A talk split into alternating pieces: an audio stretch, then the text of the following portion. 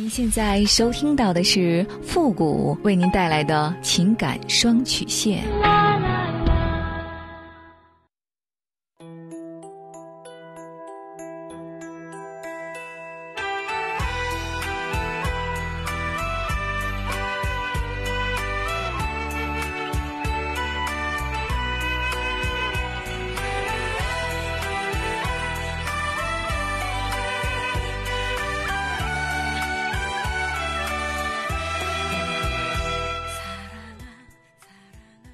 开启两性沟通之门，解答您的情感困惑。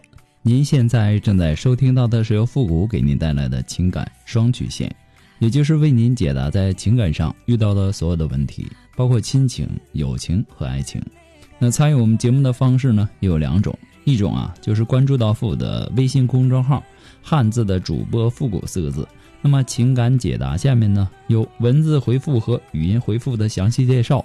也请大家仔细的看过之后再发送你的问题。还有一种呢，就是加入到我们的节目互动群，群号是三六五幺幺零三八。重复一遍，群号是三六五幺幺零三八。把问题呢发给我们的节目导播就可以了。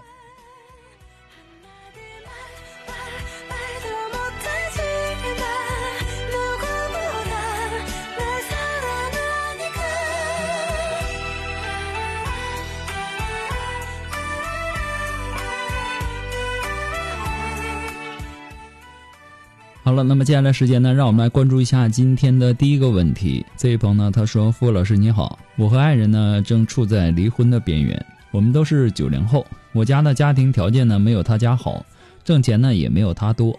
我们在一起呢是因为有感情走到一起的。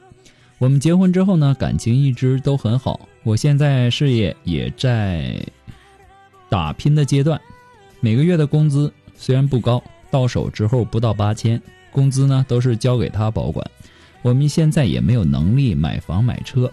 我们在广州，房子呢也比较贵，所以我们商量暂时不要孩子。但是呢，我一直在努力。过年回老家的时候，他妈就对我各种的不满，逼着我和我老婆离婚，把我们逼到婚姻登记处，非得让我们离婚，而且呢还在当着那么多人的面扇了我两个耳光。让我放他女儿去寻找幸福的生活。我听我老婆说，是曾经喜欢我老婆的一个男人回来找她了，混得还挺不错的。所以呢，这段时间我也在想，我该不该放手让他去寻找所谓的幸福呢？希望您能够给我一个意见。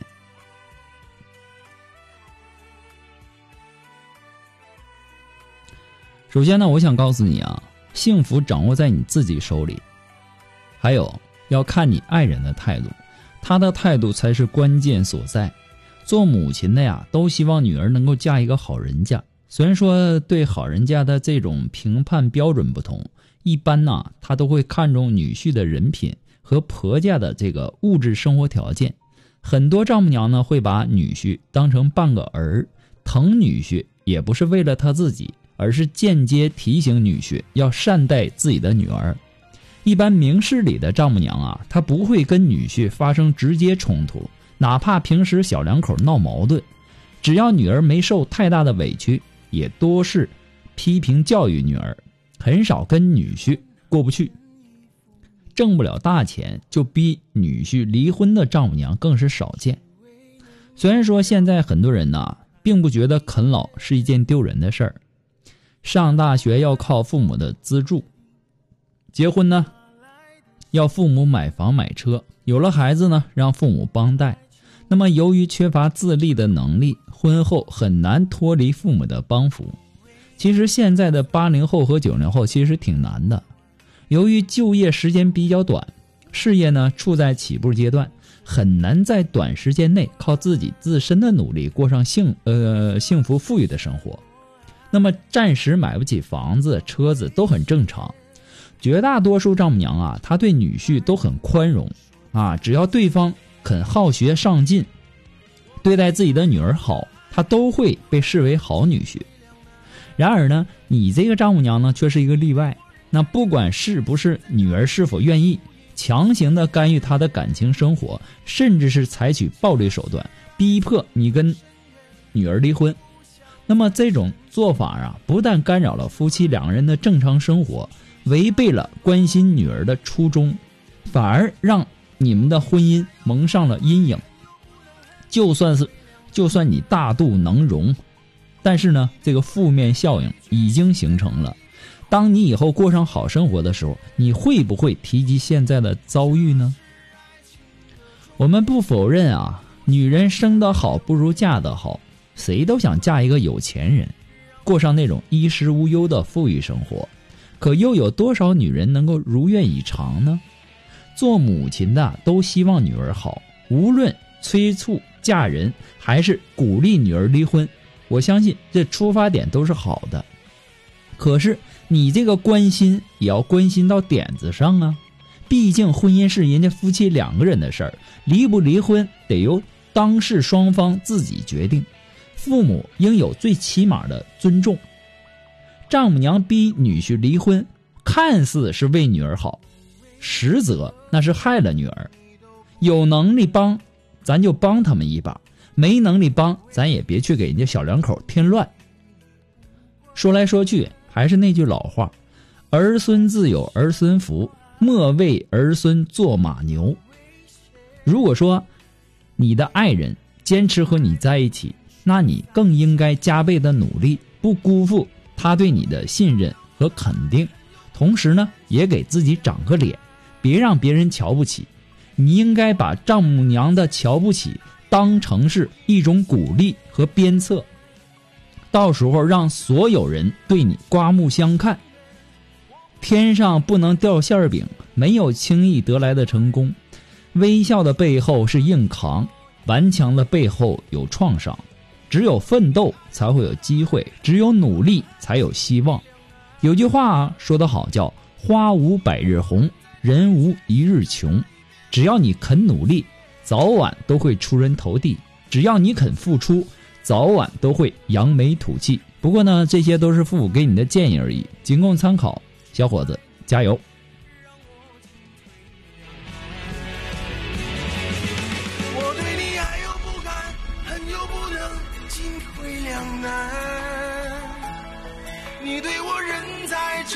心在哪一边？这是爱情的深渊，我不想再深陷，只怪你轻许下的诺言。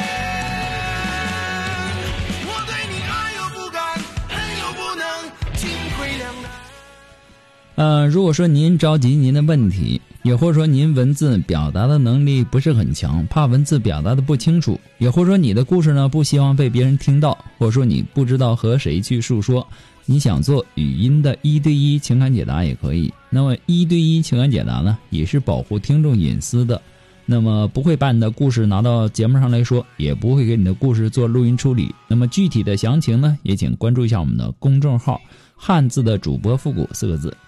那么下面的这个情感咨询呢，有详细的介绍，也请大家仔细的阅读一下。我们的节目呢，以后也会第一时间内在我们的公众号上投放。那么同时呢，在这里也要感谢我们的听风，感谢一下我们的平安保险小陈，还要感谢我们的青花瓷，还要感谢我是铁路人，感谢我们的沐浴阳光，感谢大家的这个扫码打赏啊。那么大家给我这个打赏之后呢，最好是留个言，要不然呢看不全。你们的名字，再一次的感谢。好了，那接下来时间呢，让我们来继续关注下一条问题。这位朋友呢，他说：“付老师你好，我今年呢三十岁，我最近呢遇到了一个特别尴尬的事情。我自己呢也承认，我以前呢比较喜欢玩，也算是花心吧，喜欢和不同年龄、不同肤色的人玩一夜情。哥们儿都和我开玩笑说，我如果找女友的话，下至刚会走，上至呃上至九十九。”玩笑归玩笑，后来呢，我也玩够了，就想找个人好好的过日子了。大概在二零一八年的年底的时候，我也收心了，便谈了一个女朋友。上个月呢，因为感觉两个人的感情差不多稳定了，我便带她先去见了我的父母。我的父母呢，感觉他为人还不错，也就是说，他正式通过了我父母的认可。过年之前呢，他又带我去见了他的母亲。他的父亲呢，早年因为意外去世了。他妈一直没有再嫁人，而且呢，他妈生他的时候是在农村，管的也不是很严，才十七岁。我女友呢，今年二十二岁，呃，也就是说，他母亲才三十九岁，所以呢，看上去并不老，也不像他的母亲，而是像他的姐姐。谈恋爱那年呢，我二十八，今年才三十。去他家的时候呢，刚一进门，我就看到他妈比较眼熟了，一看吓一跳，因为我一下子就想起来了，我和他妈发生过一夜情。这件事情呢，就发生在我准备收心之前，大概是在二零一八年的八月份。我也感觉他认出我来了，感觉挺尴尬的。聊了一会儿呢，也没在他家吃饭，我就说临时有事儿先走了。由于今年特殊的情况。从过年到现在呢，我和女友一直没有见面，但是呢，我感觉他对我的态度没有变。应该是他妈没有和他说这件事情，可是我心里还是有点忐忑的。本来想着和他结婚的，现在也不敢往那方面去想了。不过老师，你说我该怎么办呢？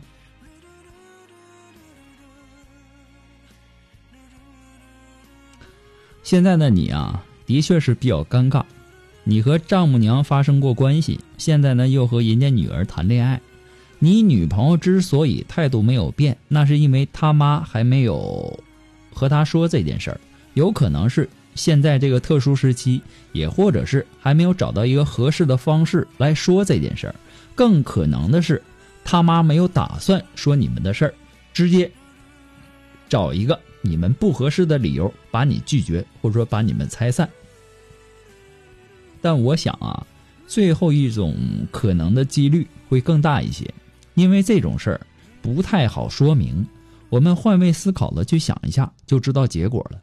如果你是孩子的母亲，你会让你的女儿跟这个男人谈恋爱吗？就算你们的感情很好，以后不尴尬吗？都说呀，宁拆一座庙，不拆一桩婚。可是呢，我想给你的建议是放下这个女孩吧。也算是给自己买一个经验教训，都是成年人了，就算是为自己曾经欠下的风流债付出的代价吧。正所谓啊，玩火者必自焚，毋庸置疑，一夜情啊，能够给男女双方带来生理上的欢愉，可以解除生活中的压力、精神上的紧张，但是它同时带来的种种恶果，是更是不能忽视的。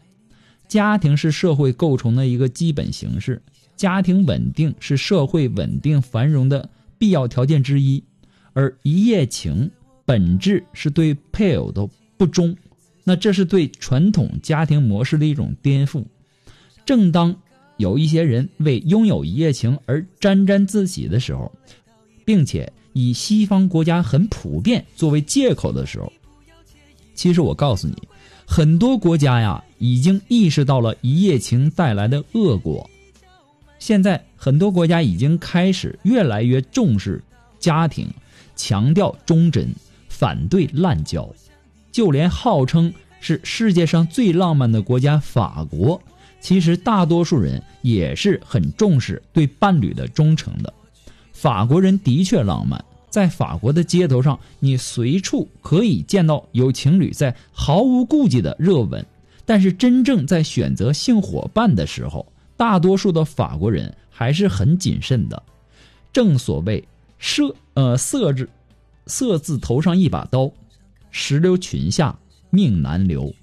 不过这些呢，都是父母的个人建议而已，仅供参考。